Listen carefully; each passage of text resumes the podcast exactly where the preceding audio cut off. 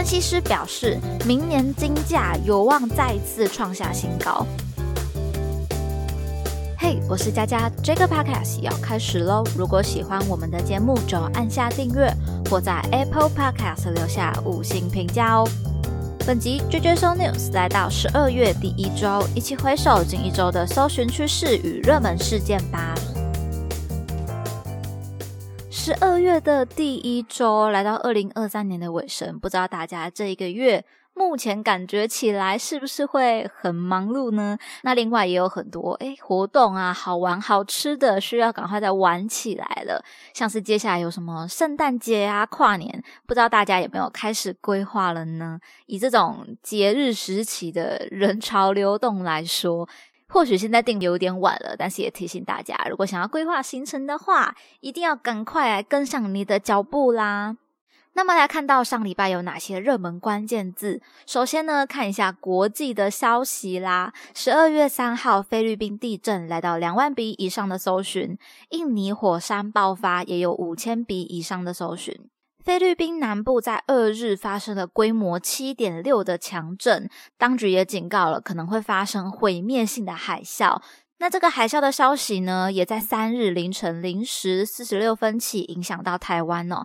台湾这边也是有相关的新闻来做释出的，提醒大家预估潮位低于零点三公尺，沿海居民要提高警觉，严加防范，注意海浪突然涌升而造成的危害。而在印尼的部分呢，则是在西苏门答腊岛马拉皮火山在三日的傍晚大规模喷发。当局的救援队也表示，火山喷发当时约有七十五名登山客在附近区域，当局出动军警超过一百六十人展开救援。后来陆陆续续有四十九个人被救出，寻获十一具遗体，三人幸运生还，另外十二人则是生死未卜的情况。那当日时间四日时，也有再次发生小规模的喷发，出于安全考量，也有暂时的停止行动。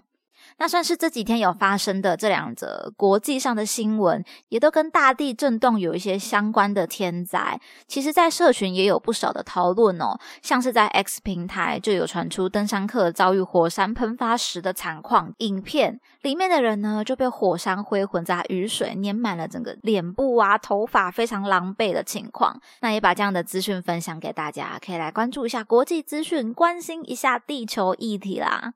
第二个关键字，看到十一月二十九号，Spotify 来到两万笔以上的搜寻。每一个年末，大家都很期待看到自己的 Spotify 年度总回顾吧。不管你是不是 Spotify 的使用者，其实你也会看到其他朋友关于各种现实动态的分享，看自己最常听到什么样的音乐等等。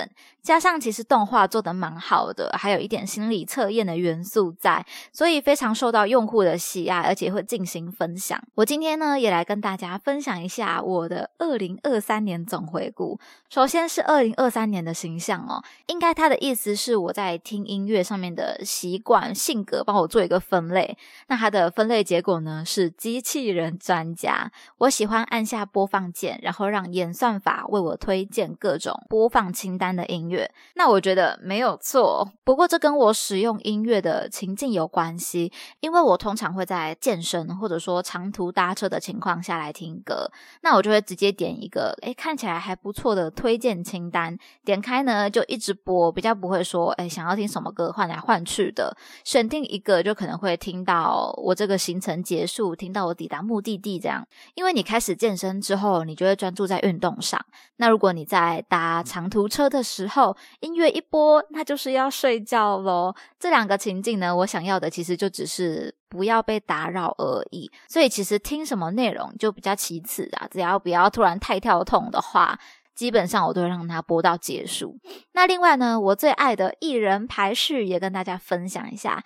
第五名是南希肯恩，这真的是我有时候想听，我会直接去搜寻的艺人，也推荐给大家啦。一开始我认识他们的歌曲是《烟花》跟《练习一个人》这样两首歌来入坑的。后来呢，有在现场听他们演唱啊，像是《大海》呀，或者近期比较新一点的，我也曾经想这样杀了我自己。也都蛮好听的，推荐给大家。那第四名呢是韩国艺人 IU，这个呢会唱歌、会跳舞、弹吉他、演戏，完全就是全能型的人类啊，不能不喜欢吧？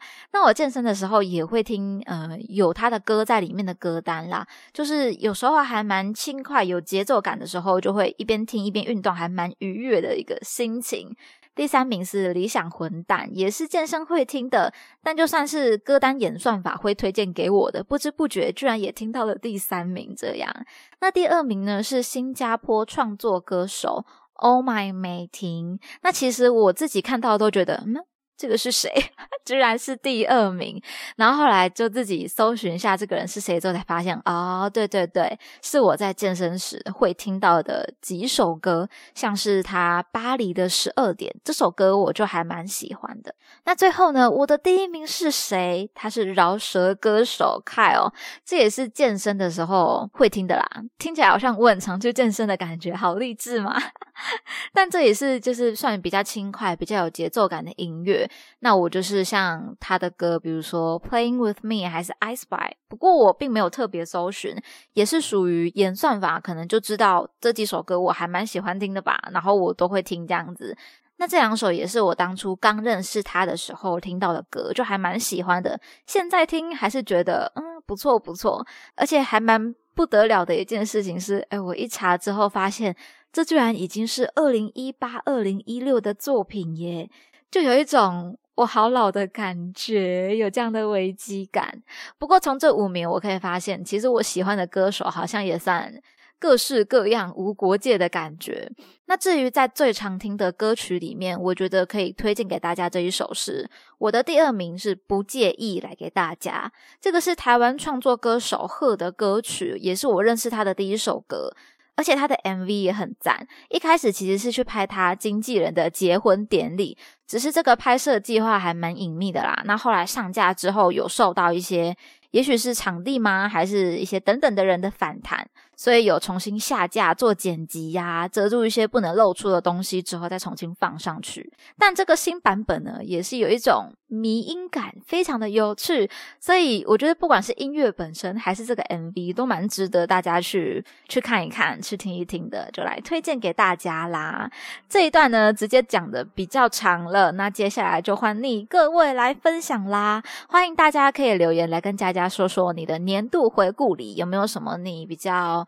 出乎意料之外的艺人还是歌曲吗？或者你也想要来推荐的歌手，也可以来跟佳佳聊聊天啦。下一个关键字看到十二月四号魔芋爽来到一万笔以上的搜寻，基本上可以说是这一整个礼拜。听到广播啊，听到新闻都在讲魔芋爽，据说呢也是从抖音来兴起的，造成小学生之间的一个流行，非常的爱吃这一款重口味的零食。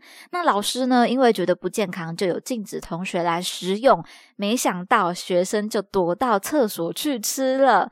那其他呢？包含好事多，其实也有做整箱的贩售哦。所以有听说，诶家长觉得小朋友喜欢呐，所以在活动啊，或者说，嗯，什么样的情况之下，有买一整箱来分送给学生的案例。那从抖音兴起的这件事情，就蛮有之前萝卜刀的既视感哦。所以我还是一样的话啦，资讯自由流通，小朋友也会使用网际网络的习惯之下，这些应该都算防不胜防，无法避免的。所以重点呢，还是在于正确的教育上。那这一次是在饮食的部分啊，认为不健康。不过我觉得倒不只是只有魔芋爽有这样的问题。所以老话就是告诉孩子，这不健康哦，零食应该要适量食用等等的。